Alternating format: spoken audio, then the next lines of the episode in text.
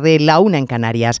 Aprobados en el Congreso los remiendos a la ley del solo sí es sí, norma que el Gobierno sabía que iba a producir rebajas de condenas y excarcelaciones según confesión de la delegada del Gobierno para la violencia de género aquí en Onda Cero han utilizado, jugado y menospreciado a las víctimas de violencia de género, aun sabiendo de los efectos beneficiosos en las condenas de violadores y abusadores.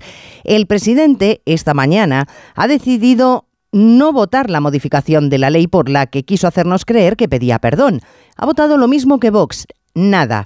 Sánchez sabe que este asunto tizna y mucho, y para contrarrestar se va a Doñana a ver si por la vía del ecologismo puede rascar los votos que se le escapan por asuntos como el de la ley Montero.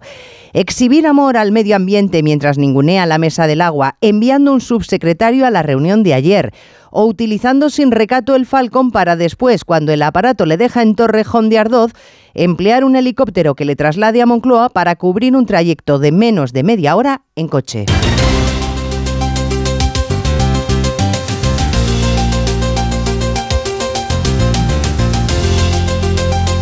En Onda Cero, Noticias Mediodía, con Elena Gijón.